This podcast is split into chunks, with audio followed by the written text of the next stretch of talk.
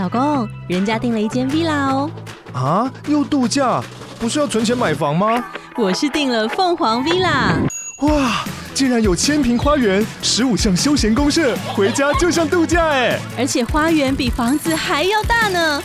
还有我最爱的游泳池，耶！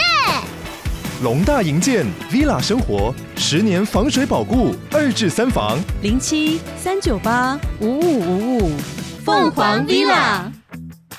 你现在收听的是《三嘴三舌九十六尺》，这是一个杂食的影剧文化读书会。我们从独立电影聊到流行音乐，从文化现象谈到时下最热门的影剧话题。我们用最新鲜的观点和你一起重访最爱与最恨的作品。如果你喜欢我们的观点，欢迎到 Apple Podcast 按下订阅，给我们五星评价。也欢迎到 Facebook、Instagram 和 YouTube 搜寻“三嘴三舌九十六尺”，在每一个周五和我们一起讨论，一起成长。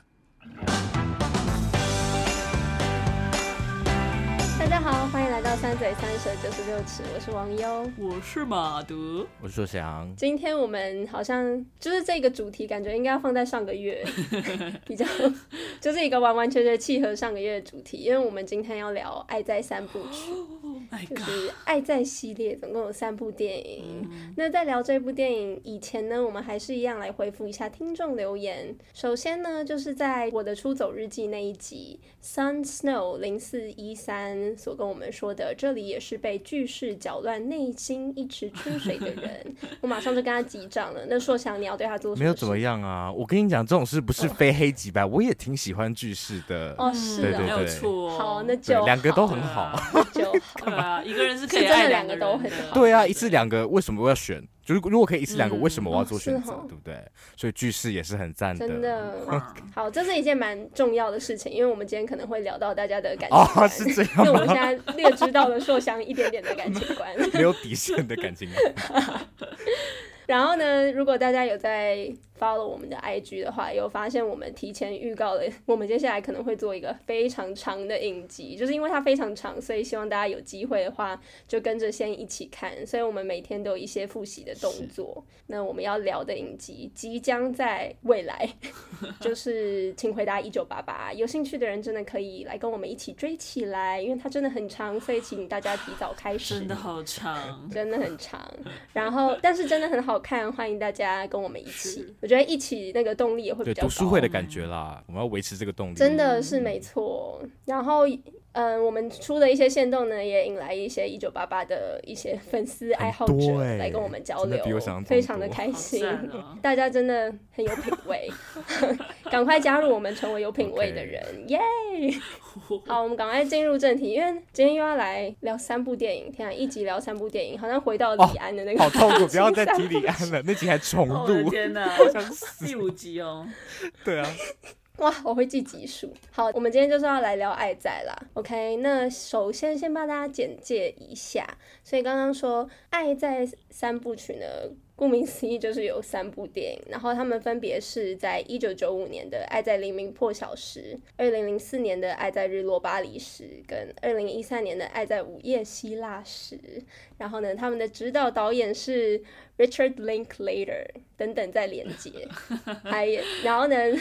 蛮好笑，很搞笑，sorry。然后男女主角呢，就是这三部曲当中，真的大部分都是他们的画面。男主角是 Ethan Hawke，然后女主角是 Julie Delpy。嗯、好，那每部之间相隔了九年，帮大家简介一下他们各发生了什么事情。好，那第一部曲发生在维也纳，然后描述两个在那个城市的异地青年。男主角杰西是一个美国人，女主角席琳是一个法国人。然后男生搭讪了女生之后呢，他们一起用餐，结果相谈甚欢。在火车到站之前呢，杰西就鼓起勇气跟席琳递出一个邀请，然后问他，哎，要不要跟他一起在维也纳共度一晚？哎，不是那一种邀请哦，是 他说哦，他也没有钱住旅店，所以呢，就是看他要不要跟他一起在城市里面逛逛。然后呢，他明早要搭飞机就离开维也纳，然后呢，席琳就答应了。于是就开启了，就是这部片 跟他们相识、更加熟悉彼此的过程。那这部片结尾在两个人道别，然后约定要在六个月后同一个地方再次相会。好，接下来来到我们的第二部曲《爱在日落巴黎时》，所以顾名思义，它就是发生在巴黎。然后开头我们看到杰西成为了一位畅销作家，然后他在巴黎宣传新书，这一场新书会也是他最后一场。然后我们后来知道书的内容其实就是杰西在描述九年前他和席琳的那一次相遇。然后在签书会的最后，他看到席琳出现在他的眼前，就是席琳来找他了。啊，于是他们又开始叙旧，整个过程到结尾的时候呢，是杰西他必须要去赶飞机了，但是在那之前呢，他坚持一定要到席琳家坐一坐。然后呢，席琳弹奏了一首他的自创曲之后，嗯，很有点嬉笑可爱的、性感的模仿了 Nina Simone，嗯，然后席琳就说：“哦，你会错过你的班机哦。”然后结束。OK，接下来画面来到了二零一三年的，天啊，这个简介还没结束。二零一三年的 希腊，开头我们看到杰西在跟他和美国前妻所生的儿子道别，然后他在离开机场之后，我们看到席琳在外面一台车外等他，那车内坐的是他们两个的女儿，于是我们就知道，哦，他们成为了一家人，然后呢，他们现在到希腊来旅行。嗯 blah blah blah blah blah blah，现在就是描述了他们婚后的生活，对，然后呢，结尾在两个人一次大吵之后，然后试着要和好，修补彼此之间的一个对话。嗯哼，OK，就是这三部，厉害，太厉害了，感谢你。对啊，辛苦了，我觉得还比巴斯光年还要简单，我觉得很厉害，太累人了。大家快去听巴斯光年。对啊。而且我觉得很好玩的是，因为我们今年是二零二二年嘛，所以其实算是第四部的时间，所以其实今年讨论还蛮适合的。哇，这个巧合，对耶，对啊，好像有蛮多人在就是隐隐的希望说，哎、欸，会不会偷偷会不会今年今年。很难说，这样也太临时。OK，总之我们什么都不知道，但是我们就在嗯，的确是很适合的时间点来聊这三部。嗯、OK，简介完之后，我们一样照惯例，请三嘴先粗。那因为这次有三部电影嘛，uh. 所以呢，我希望大家给出的是一个平均分数。好的，三部的平均分数哦。然后呢，如果可以的话，等一下再分享一下自己的三集的排名。OK，好吧，好啊，好啊，可以哈，准备好了吗？三二一。八点九，哎哇，哎，说响机长，说响机长，很棒哎，好快乐，好，真的非常接近，哎，可能是史上最接近的，应该是哦，应该是。哇，Jimmy，你现在有很兴奋吗？Jimmy，帮我打下来，真的谢谢，真的很谢谢 Jimmy。好，谢谢 Jimmy。哇，那我们来稍微聊一下，大家最喜欢的是哪一部？我是一耶，我是二，马德。嗯，好，因为我觉得很难选，呃、但我觉得都很接近。不过我觉得目前硬要选的话，我觉得我也是二。哦、OK，对对，好害羞哦。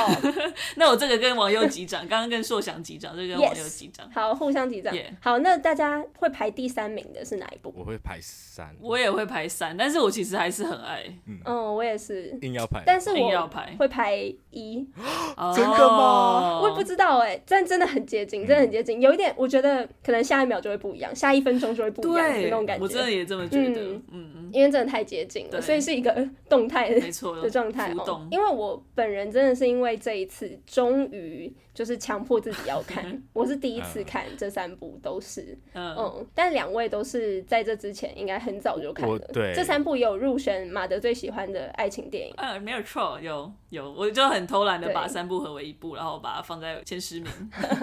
爱在很值得，而且我觉得三部之所以那么难分难舍，因为他们真的今天讨论应该会发现他们其实是很完整的，超级真的很精彩耶，嗯、好惊人，对啊，我我记得我第一次看是前两部是国中的。的时候哦，然后好早熟，对，我国中应该看不下去。那你国中看的感觉是什么啊？就蛮喜欢。然后我后来有买剧本来看，然后剧本也看了两遍。嗯，就是因为我剧本是之前买，然后就看一遍，然后我就是前几天又把它看了一遍。嗯，因为想说复习一下，对啊，因为这部片就是很吃对白嘛。对啊，所以我其实觉得光看他的剧本就已经觉得。天呐，好好看哦！就是 真的哦，对啊，相信、嗯。等一下，我们也会讲到很吃对白的这个部分。嗯、好，那我们赶快进入讨论。好啊，就是呢，刚刚有提到嘛，这三部电影《爱在哪里哪里》，然后什么时候？其实呢，在英文的片名里面，他们的原片名是更直白的，就是只有时间。所以第一部是 Before Sunrise，、嗯、第二部是 Before Sunset。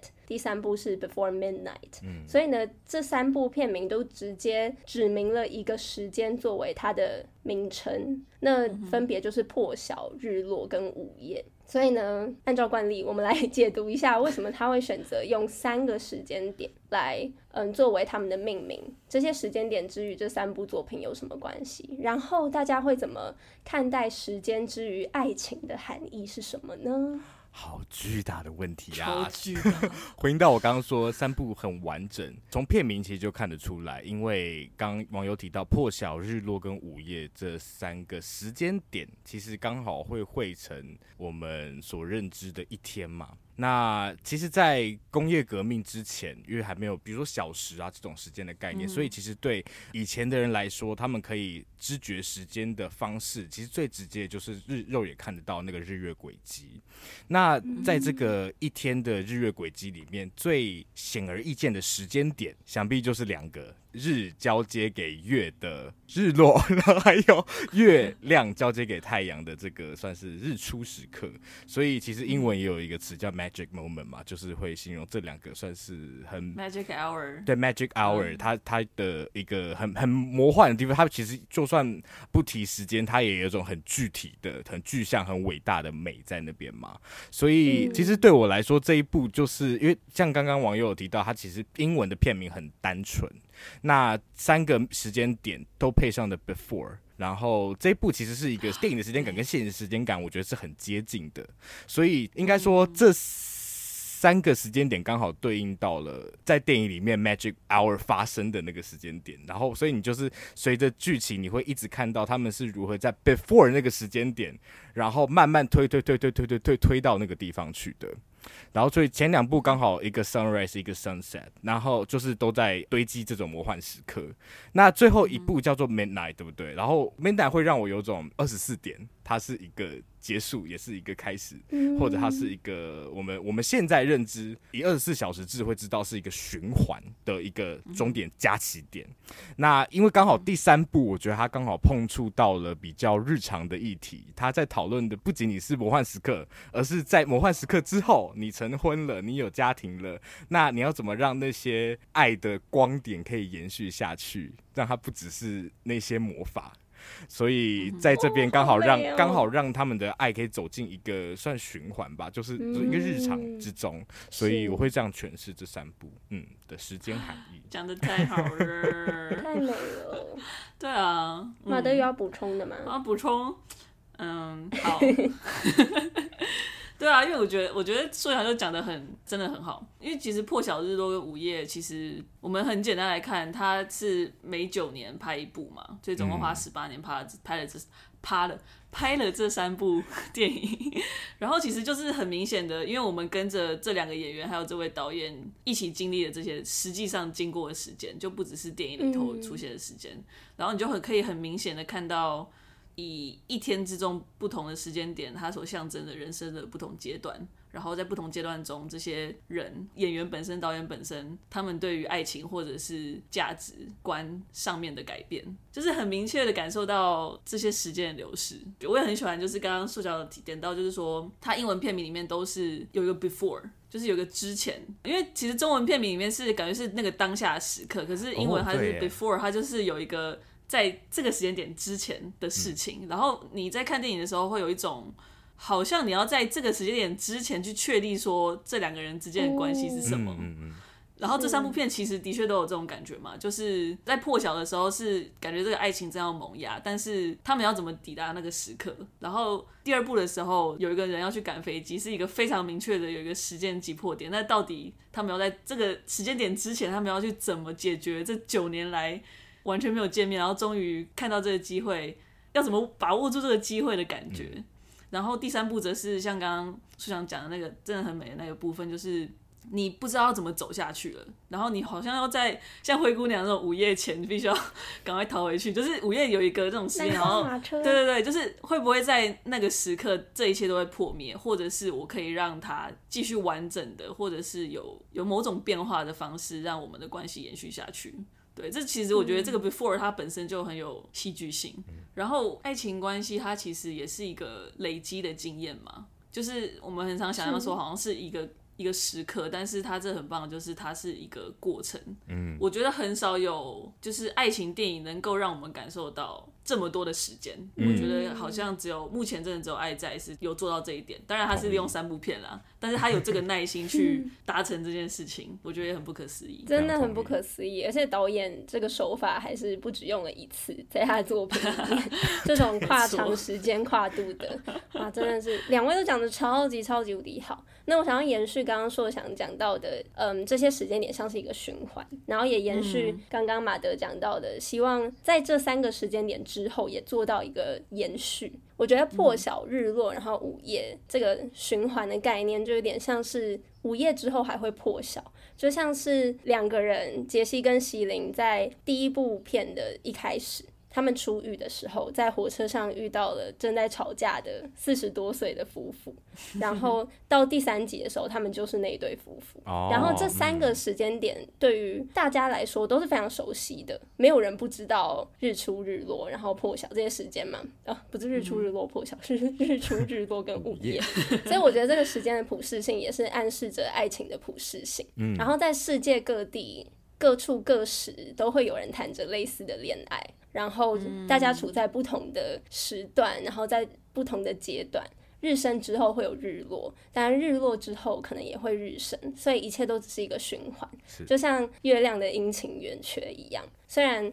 嗯，会有缺憾，然后或者是会有圆满的时候，但都会有它美好的地方。所以片名真的、啊、真的取得很好，对啊，而且很好笑，因为第一部叫做 Before Sunrise 嘛，然后呢，在第二部的时候，大家都在想说，哎、嗯，那你们该不会下一部就要取这么直接的名字？该不会就是 Before Sunset 吧？然后呢，然后制作团队就想说。没有没有，那那当然不要，我们要取一个做作一点的名字好了。结果想来想去，结果还是 Before Sunset 比较好，最后还是觉得叫这个比较对。但也很开心他们做了这个决定。对啊。好，嗯、接下来我们来讨论问一下，刚刚我们一开始有说到这三部电影都非常非常的吃对白，因为他们的内容几乎就是充满无尽的交谈。然后呢，无论是他们关于人生的看法，对于自己在现阶段。遇到的课题呀、啊，或者是他们的爱情观，不停的在辩论，然后不停的在交流。嗯，这三部片几乎都聚焦在杰西跟席琳一直在走路，一直在聊天，嗯、谈情说爱，然后到最后都在吵架的场景。只有第三集多了一点点，他们跟他们好友，嗯，不算是好友，就是认识的朋友的对话。嗯、然后呢，有时候会有一些拍摄景物啊，可能旁边路人互动的画面。其他就真的只剩下男女主角的对话来铺叙。那你们喜欢这样的叙事方法吗？那其实我们之前也蛮常讲，如果一直一直讲对白这样的方式，其实很容易会很无趣。对，所以我们要怎么避免这样情况的发生？为什么他们不？完了，变编剧课了，好难，好难。对啊，我能想到唯一的答案就是，你就把对白写有趣一点了，你就有趣一点。哦、但如何有趣呢？对啊。我我可以分享一下，硕导回答，硕导回答。不要这样说，我我其实真的超级喜欢呢、欸。我真的后来觉得，后来因为我不是之前有声称说我其实不喜欢爱情片嘛，可是像我这次看这三部曲的时候，我是一次我原本想说一天看一部，可是我是后来就一次把三部全部直接看完呢、欸，因为我觉得看哇，对啊，我就觉得好好看、喔。了对，那我我后来有想说我，我我为什么很吃得下？我后来觉得有一个点是我真的很喜欢听聪明的人聊天。好好，就像出走日记一样，对对对对对对，然后。之前像《出走日记》，我有分享过，就我以前会看《奇葩说》，它是一个中国的一个辩论节目。嗯、然后我就是喜欢到，就是有些我会觉得有些人讲话真的太赞了。然后我甚至会去，嗯、因为他们有些是专业的辩论选手、辩手，然后我就会去翻他们的在正规的辩论赛里面的影片，我就会看他们这那种很无聊辩论赛，然后就觉得哇天呐，讲的真的好好，然后一看就看两三个小时，爱上他们。对，然后所以我觉得看这部的时候有一点点，有一点这种感觉，对，哇，好好肤浅的一个人，好喜欢爱上别人。好，那那我那我偷问你。比较喜欢杰西还是席琳？好了，我觉得是席琳。OK，嗯，我觉得不用想，应该。但你到第三集还爱席琳吗？呃，哎、欸欸，我可以偷讲一个吗？我也之前想讲，我这次看第三集的时候，我是觉得看到后面很像在看 Madeline 跟 Kobe 在吵架。天哪，不会吧？我觉得，我就一直有点笑出来。是那个我们最后通牒里面的、哦，对。然后就是一个突然跟大家分享一下，但 很惊悚哎，对，真的哎，可是我也没有这感觉，我自己有了好，但就相较你就可以知道其实很真实，真的没有错，就是对白真的写的太好了，就有趣的同时，因为我觉得我们大家很喜欢讲真实真实，可是真实真的不够，你要可以吸住关注注意力要很有趣，但有趣要怎么有趣呢？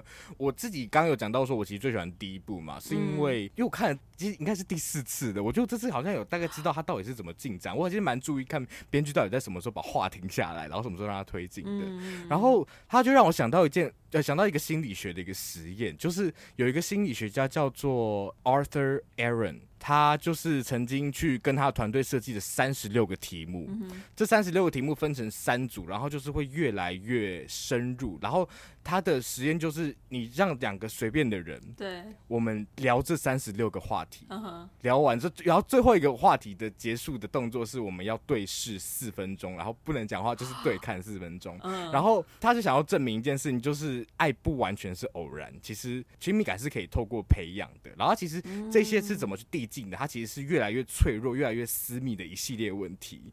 然后我觉得看这部片的时候，看第一集尤其会有这个感觉，因为他们一开始完全不认识，但是他们聊天的时候，你会发现他们慢慢在揭露自己的事情。然后到某一些点的时候，嗯、其实有一些话题是有点危险的，可是对方接住了，嗯、那对方接住了，其实就会让这个话题延续下去，而且他就会变成一个他们在城市的冒险，会对应到他们其实在感情中的冒险。所以他们不是坐在那边聊天，嗯、他们是一边在探索城市的过程，然后。一边在升级他们的关系，嗯、哼我会觉得，嗯，真的是，就是其实很好，对对对，好喜欢这样的说法，是的。哎，那我们要做这个三十六题吗？好哎，可以啊。然后都爱上，然后我们那那一集好可怕的，对对对。然后最后面就我就有四分钟完全空白，就是我们在对视，我们在对视的时候，莫名其妙，好好笑哦。好啊，呃，他不无聊的一部分，除了他的对白真的写的很精彩之外，当然还有演员的表演，就是。非常非常自然，因为它自然的有点像是很多人都会觉得他们是不是即兴，对，但是其实不是，呃、他们就是说这个真的是非常非常精密的排练。对，在第一集拍摄之前，他们排练了一个月，嗯、这其实，在电影里面很少出现，真的，对，很少会有这么长的前置作业，然后。男主角就说，他们那个时候几乎每天都在背台词，嗯嗯、因为台词真的好多，然后他们又要完全的自然，对，你要吃进去，真的。然后男主角后来分享说，女主角可以给他最大的帮助就是，男主角不自然的时候，女主角会知道，嗯，他会知道你在演戏。然后如果他们两个感知到自己在演戏的时候，嗯、那他们就失败了。然后对这个难度真的真的非常非常的高，的因为女主角就说，她就有分享说，她其实从十四岁就开始演戏。然后他是被演员带大的，但这真的是他做过最难的演出，嗯，因为就是在做最基本的事情，一直走路，然后一直讲话，超级超级难，哇！他们真的是我觉得很厉害，而且我们看很多镜头其实是一镜到底的，所以你就知道其实不容许你犯错的空间，嗯嗯嗯，因为我觉得这一部很精彩，应该说这三部很精彩的部分是他们有一种真的在当下的感觉。就是虽然是电影，你知道这个电影有一定的长度，嗯、然后你甚至会有一种预期说，好，我知道这两个人，尤其像第一集的时候，你可能知道这两个人会坠入爱河，但是你真的有一种，你终究会不知道，不确定这个故事会怎么走，然后怎么抵达那个结果的这种感觉，嗯、所以你真的就是也是在跟这两个角色一起。让这个故事展开，对，他会不无聊的一部分也是这个原因。哦，然后我觉得女主角真的太有魅力了，就她，尤其她第一集，哦、我整个就是好喜欢西林，我觉得太夸张了。然后她自己一开始看剧本的时候也觉得，哇，这剧本也太无聊了吧，她就觉得说，来人吧，来加个笑话好不好？这也太无聊了。然后后来啊，我忘记是导演还是制作团队其中一个人，就跟他说，我跟你在维也纳待了六个礼拜，但我从来没有一刻感觉到无聊。如果你在电影里面可以呈现。你现在在这个房间里面呈现了你完整的样子，有趣的样子，然后有人来看了这个两个小时的电影，还是觉得无聊的话，那我也不想跟他做朋友。哇，好帅，我喜欢。我觉得他说的很好，因为他真的太有魅力了，嗯、所以我真的觉得，就算你有点预想说啊都是对话，那你就有点却步的话，我觉得你真的可以来体会一下他们的魅力，真的太特别了，真的是很像魔法一样，很魔幻的。哎、欸，我可以再提一点吗？嗯、我觉得其实因为。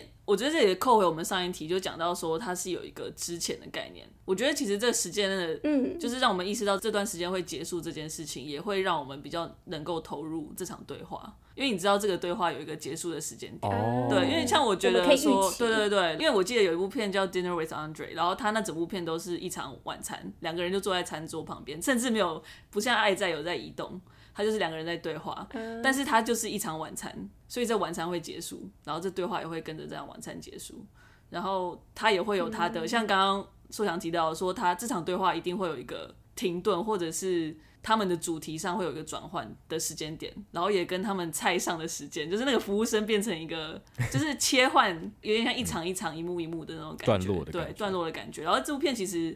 这些片里面可能透过不管是路人或是遇到的一些景物，可能也是可以达到这些效果。没错，嗯，好棒哦。啊，真的好好讨论的，有好多东西，对，好赞哦。那我们有这么多东西之后呢，我们来讨论我们很少讨论的东西，OK，就是 sex，OK，性。我们是如果爸爸妈妈还觉得不太适合给小朋友听的话，可以先跳过这一题。可以啦，我们会很健康的讨论啦。对啊，好，希望我们不能保证什么。好 好，我们来聊一下这三部当中的 sex scene，就是性爱场面。我自己看完我就觉得很有趣，不知道为什么，反正我我对这个主题我们就是很感兴趣，嗯、就是电影里面作品里面要怎么呈现性爱这件事情，嗯、我原本就觉得很感兴趣，因为爱里通常通常啊，通常少不了性。嗯、那这三部电影当中都畅谈了男女对于性的观点，然后情节也或多或少带到两人之间性的互动，像是第一集的时候，我们看到他们最后在公园里面。竟然在公园，OK，在公园里面，他们有一个接近前戏的东西，对，然后最后呢，镜头就这样往上带，然后很暧昧的带到天空之后，我们就知道发生了什么事情。然后呢，第二集的结尾，我们看到刚刚有讲到席琳在有点挑逗的跳舞之后，我们在第三集有知道说，哎，两人在那之后可能有缠绵了几天这样。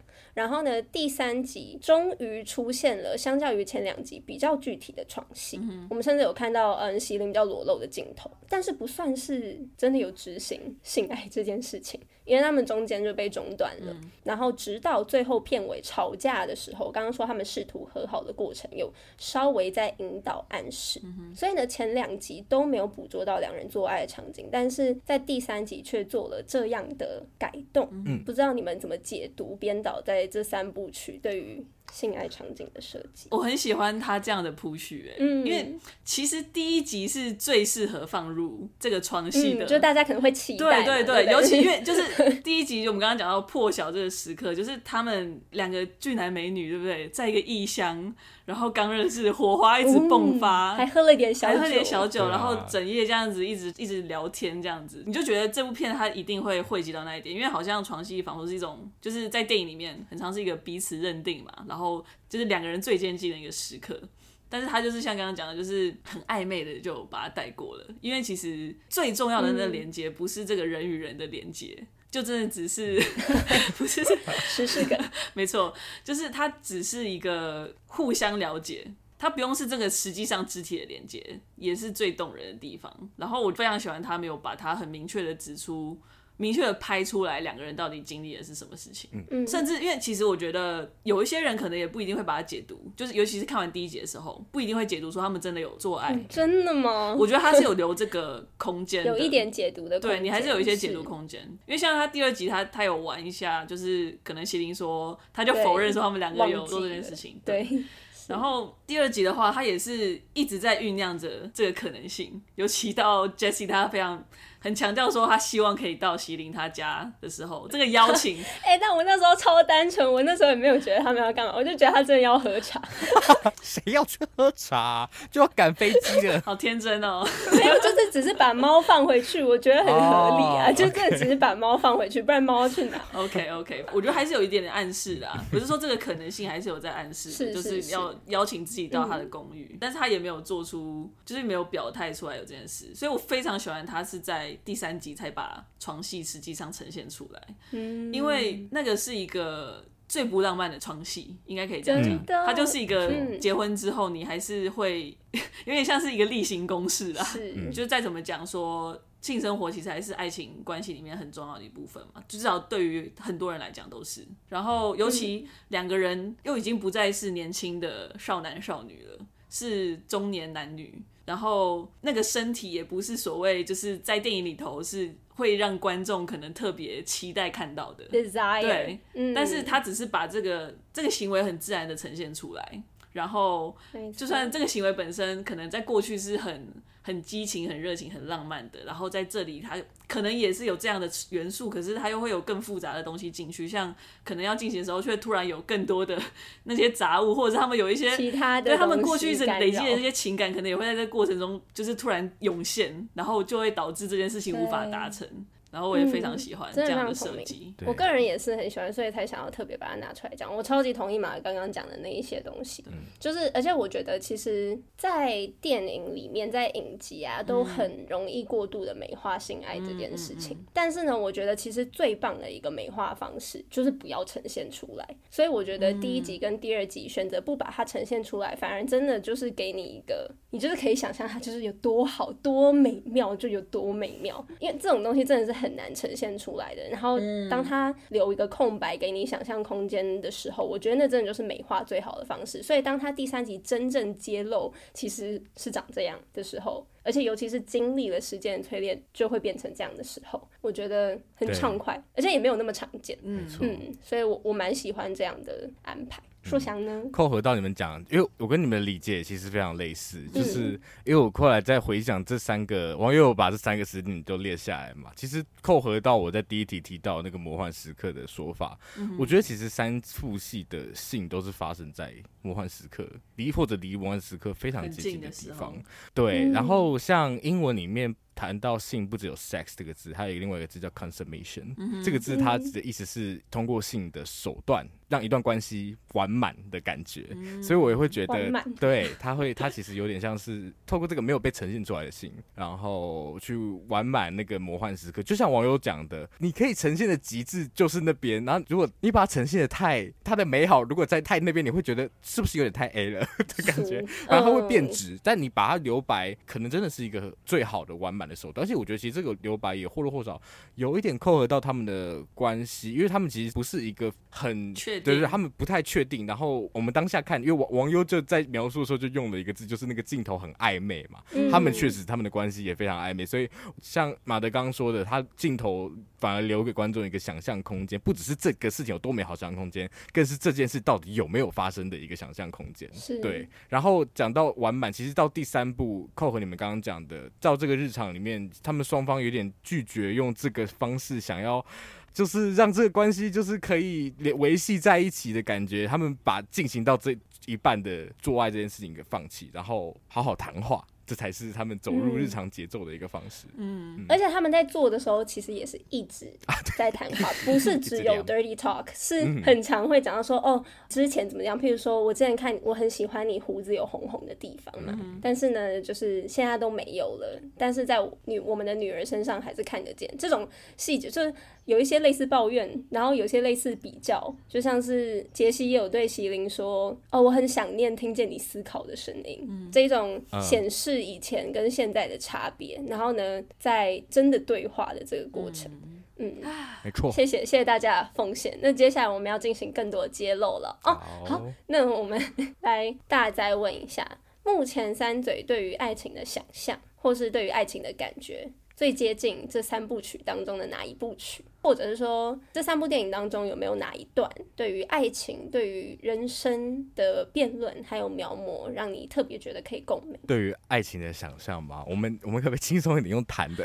我觉得我觉得笔记超少，或者我就是一点想象都没啊，不是说想象都没有。我觉得其实三部我们刚刚说是个整体嘛，所以或多或少好像很难说是在哪一个阶段，因为你想到某一段关系的时候，应该这三个阶段都会思考到。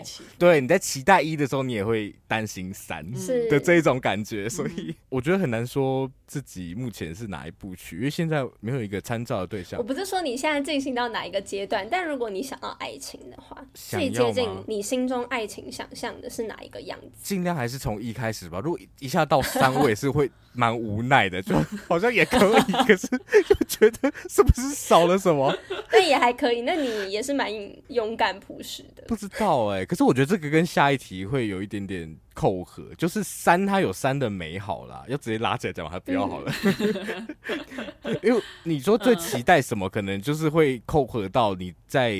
那个关系里面最希望哪一个部分先被完满，对不对？比如说第一集的话，可能会想要有点粉红泡泡那个浪漫的部分，就是专属于两个人的那个魔幻时刻。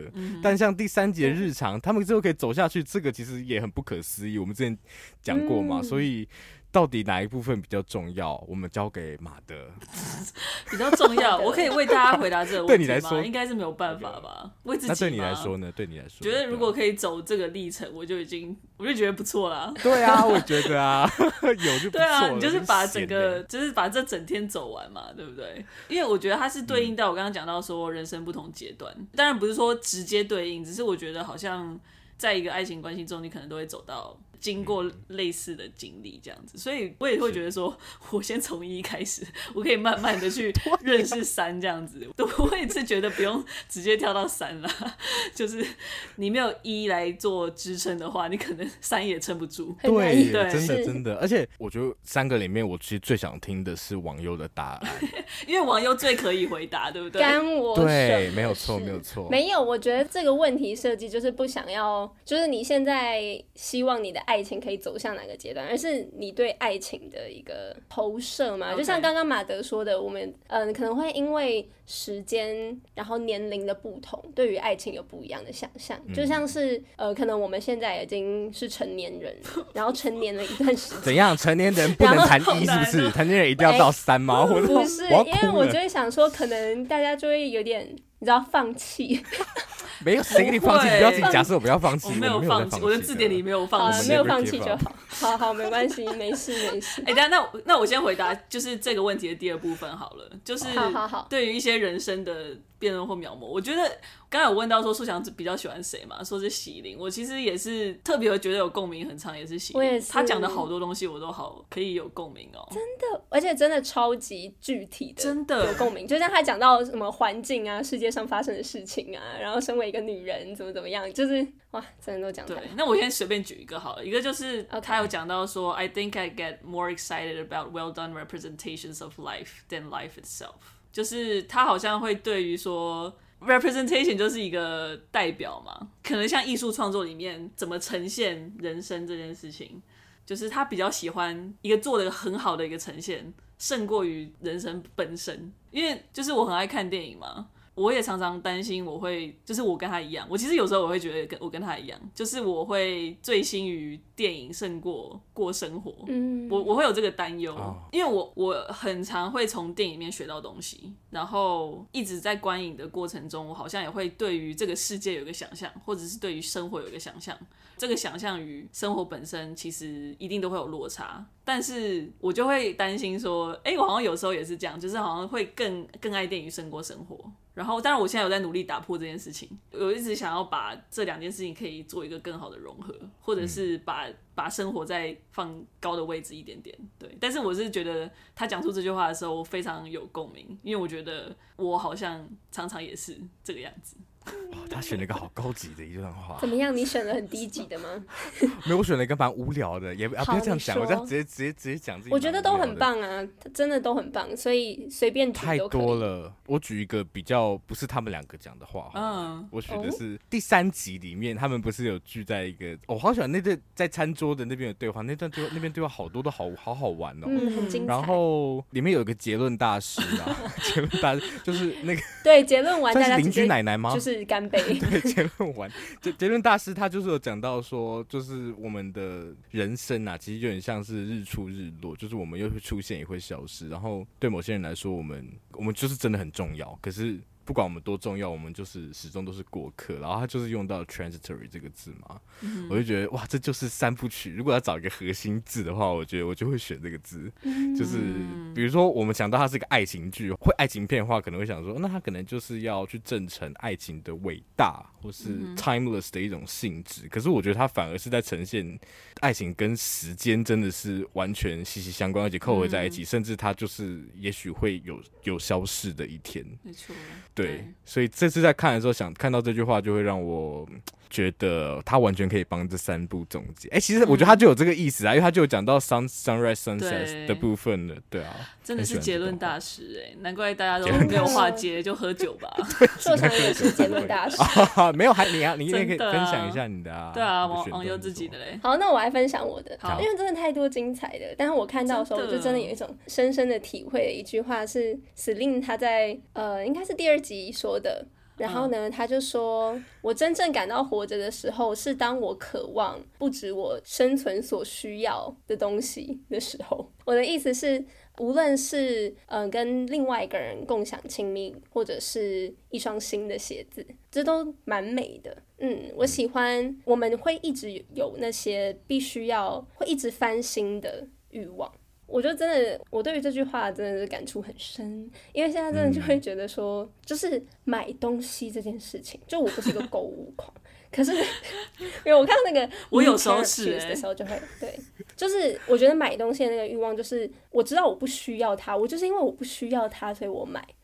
就是当你只是因为想要，就是完成了一个更高层次的你心里的需要，而不是只是为了生存。嗯，这种事情我觉得爱可以体现。然后呢，在生活中很小的事情也可以体现。你可能仅仅是你今天买了一双袜子，我觉得那也会为你的生活带来无可言喻的一种新鲜跟激动。就算只是一双袜子。因为呢，它就是你就是那么有一点不一样的，然后呢，你其实是可以渴望，你值得渴望一些不一样的东西，你值得拥有那一些，你其实值得向往那一些。我很喜欢这样的想法，因为其实这件事情就是从小的东西是你可能买东西，从大的东西就会变成你可能想要继续的学习，你想要继续的精进，然后呢，你愿意不停的吸收，不停更新自己所知道的东西。我觉得这些就是非常非常难能可贵，因为。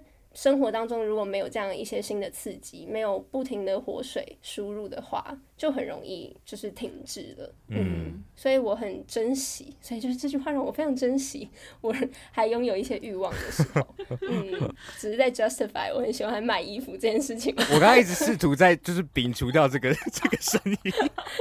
哎，但我真的觉得，就是对于外貌追求，不是外貌，嗯、就比如说你的风格的追求。真的就是体现了，就是你对于你生活当中各个层面啦，食衣住行，就是我我为什么觉得欲望很重要？真的，有时候你就是需要买一本书，你就买一本书，你就觉得好爽哦，然后你就摆在那边没有看，但你还是觉得很开心。这个我就可以理解，真的真的真的，对啊，就觉得开心，就说哦，我有一天一定会读你。但是有可能不会，对对，但是它因为你想要，然后它存在这件事情，你可以拥有它，其实这也是很不错的。而且你有能力汲取它，是这也是很难的。对，就是天啊，你藏有好多秘密在你，就我在讲那本书，我 身体里那个衣服的口袋吗？对对对，不是我在讲的口袋里面，对，可能不小心掉了两百块啊，它充满了好多 可能性，这样子。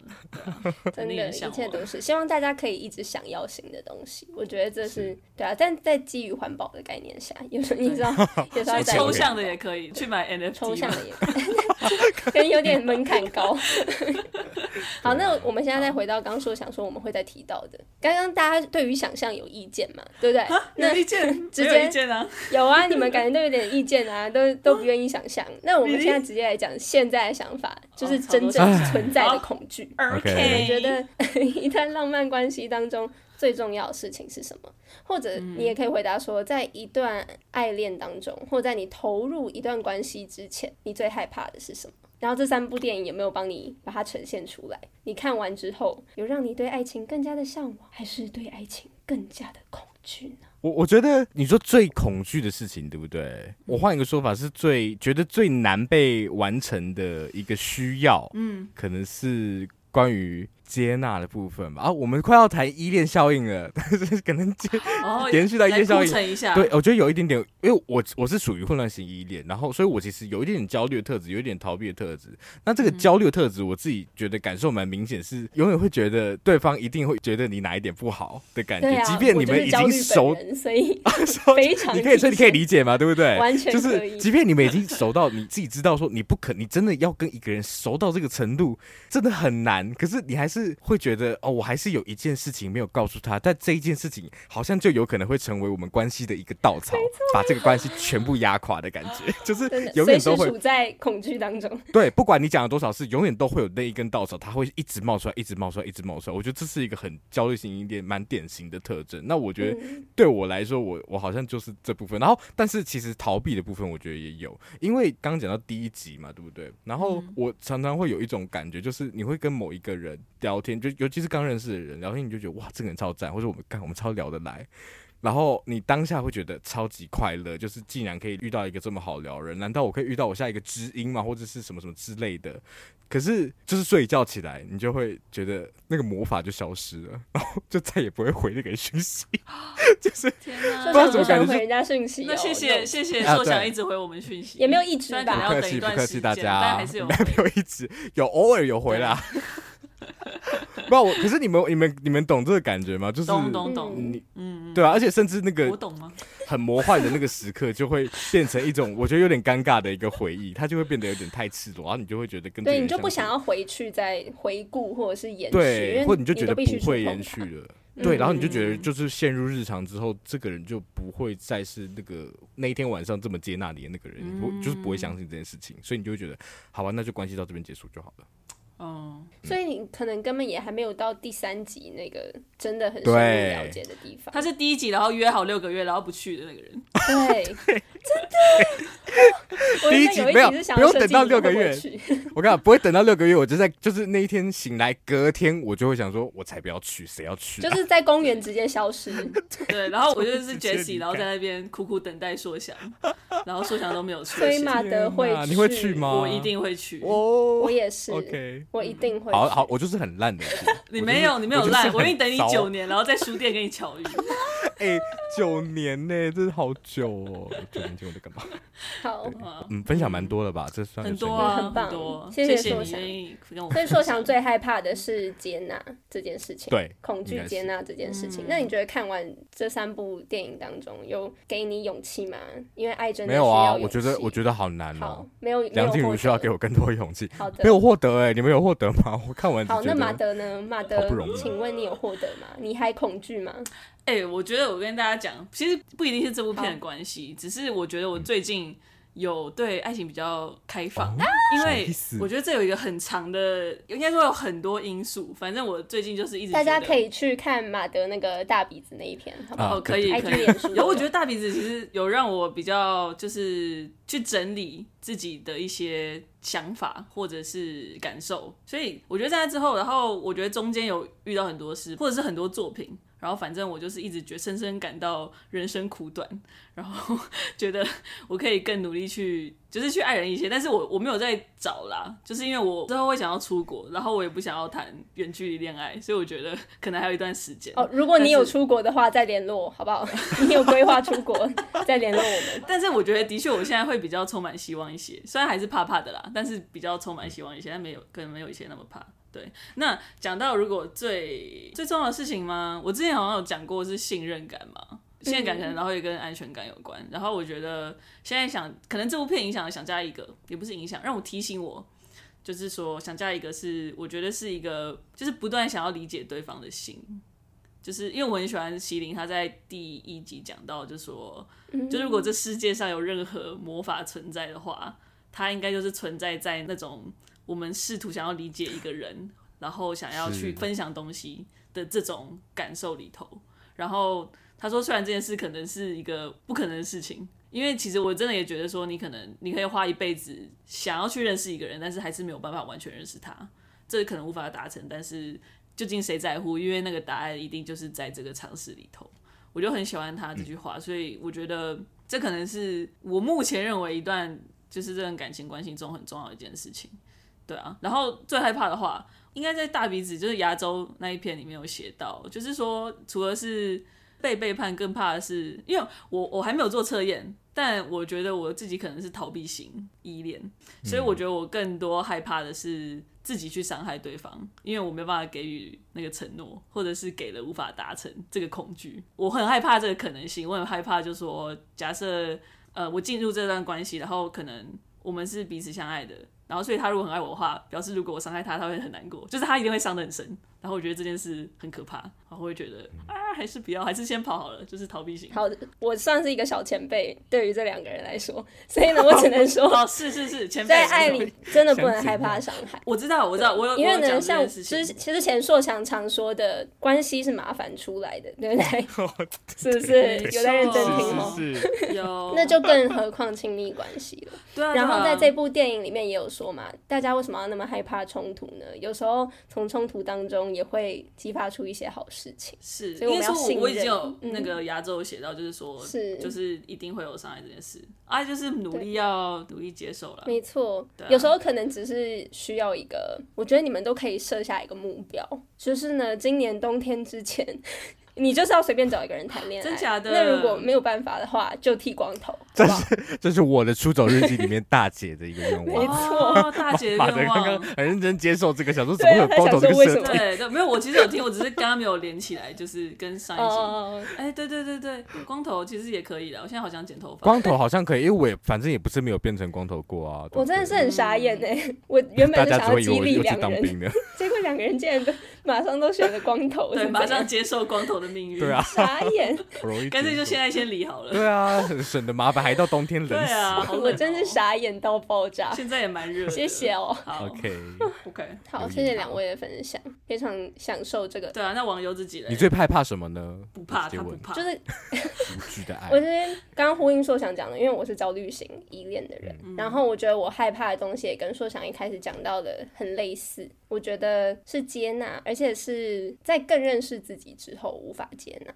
而不是在一开始认识的时候就无法接纳，在那个时间点要放弃的更多。对，而且你知道，身为 ENFP 或是 ENFP 人格，然后 ENFP 就是会有一个外壳，会有外壳，就是我们我们知道怎么让别人开心，就是让别人喜欢自己。但是我觉得在亲密关系里面，就是你必须要舍弃这一个外层的你自己给自己建立的人设。然后很尴尬的点就是，我会有这个人设，除了是因为我知道你可能会喜欢这个人设以外，我自己也比较喜欢这个人设，或者是因为我就是知道我原本不是这样的人，所以其实是源自于自己本身对自己的不自信。嗯，所以我就觉得，其实我对自己是非常非常非常不自信的。然后当我发现我自己不喜欢的地方，别人也不喜欢的时候，虽然我觉得合理啦，但是我就是会感到非常非常的受伤。哦，对对，所以今天。那这一点真的是一个蛮大的课题，所以我就会联想到，嗯，第一集他们在河畔，嗯，他们遇到了一个诗人，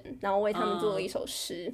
然后呢，他最后就是说，Don't you know me? Don't you know me by now？这句话当然有很多你可以解读的意思，无论是他们刚认识嘛，诶，你不知道我是谁吗？你知道我是怎么样的人吗？你现在还不知道吗？的那种感觉，或者是你就算到最后，你到第三集，我觉得还是可以把这句话放到那个情境，因为你都已经时间过了那么久了，那你到底是不是真的认识这个人了？那他是不是真的认识我了？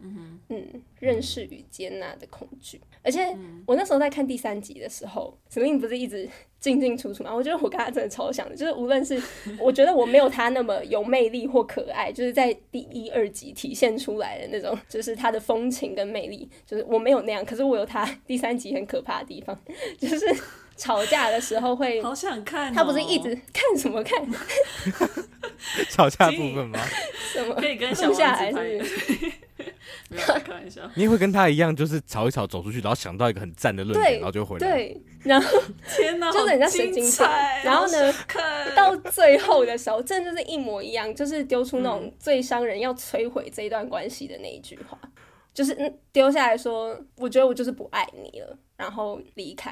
嗯，但是当他又回来。的时候，嗯，你看他一开始还是就是像是杰西，他那个时候还是跟还是跟斯宾，他就是很浪漫，又又写出了一封信，来自未来的信嘛，对不对？然后开始跟他解释，嗯、但是斯宾他从一开始听一听到后面他就不领情，就是我真的要花超久时间我都不会领情，超级久，然后就是很很，很拿翘，超级拿翘的，但是直到直到他说你就是你只是活在你的幻想里面，嗯、你还是像其他小女生一样渴望那样就是不切实际的爱情，但如果你渴望真爱的话，现在这个就是。那如果你看不到的话，那只是因为你瞎了，你看不到。然后我也不会一直回来的。就是如果你要放弃，好，那那就这样。然后我就会顿悟，对，类似这一种。哇，所以觉得很有共鸣。真的，他后面真的处理的超级超级好，很真实。我们两个的心态都就是看戏，很想看，对，很想看戏。可是我觉得，我觉得其实关系可能都会走到那个时候啦。对啊，然后我觉得其实很棒的是说，网友如果你已经走过这里的话，我觉得是一个很棒的事情，你不觉得吗？就是这其实是一个坎嘛，然后你们就是过啦，所以你们就会更知道说怎么继续下去。对，所以我觉得这有啊，这件事情已经很久了，我已经很久没有再发生这种事情，但是它不止发生一次啦，这种事情不会只发生一次，是是是，但是这个障碍赛已经跑过了，对，所以你们会更会跑，对啊，所以对，有经验之后你也会知道怎么跨过那个障碍了，就也会学习有一些伤害还是可以避免啊，可避免就避免，嗯，为什么是这个结论？谢谢谢谢前辈，赞赞赞。那我们快速聊一下呢。三嘴觉得，如果《爱在三部曲》刚刚有提到嘛，今年就是再过九年的那一年。那如果他今年莫名其妙冒出一个续集的话，我们来预言一下好了。你们觉得还有什么时间点可以运用？他们还可以在描绘爱情的哪一个阶段，或是哪一个部分？我觉得超多的。哪个是不是很想讲？没有，我觉得还有很多。那举例一下，还有很多。因为你说生老病死，他只讲到生而已。我觉得老病死都很可以讲。